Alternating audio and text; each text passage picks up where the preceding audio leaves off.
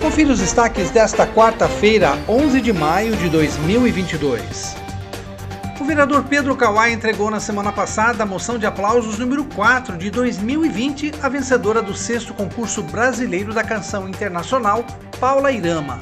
O concurso ocorreu no dia 26 de outubro de 2019, mas em função das restrições impostas pela pandemia da Covid-19, a entrega pelo reconhecimento público só pôde ser realizada agora. Segundo o vereador, o atraso na entrega da moção não tira o brilho da homenagem ele disse que quase nem deu tempo de entregar a moção e Paula já venceu um outro concurso, referindo-se à conquista que ela teve na primeira colocação do 27º concurso de karaokê do estado de São Paulo, que foi realizado no último dia 30 de abril, também em São Paulo. Kawai conta que o karaokê foi criado em 1971, quase que por acaso, quando a ausência de um músico que se apresentava em um bar na cidade japonesa de Kobe faltou e foi substituído por melodias gravadas em fitas cassetes, cujas letras eram cantadas pelos frequentadores.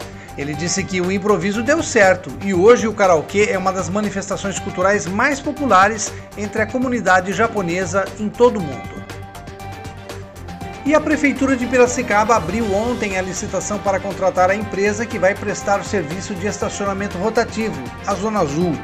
A concorrência tem previsão de abertura dos envelopes em junho. As empresas interessadas têm até o dia 14 de junho para enviar as suas propostas. Até que o serviço seja regulamentado pela nova empresa, ninguém vai precisar pagar mais a Zona Azul em Piracicaba, graças a uma decisão do Tribunal de Justiça de São Paulo que acolheu um recurso do Ministério Público. Acompanhe os nossos podcasts pela Rádio Kawai disponíveis no Facebook, Instagram, YouTube e no Spotify.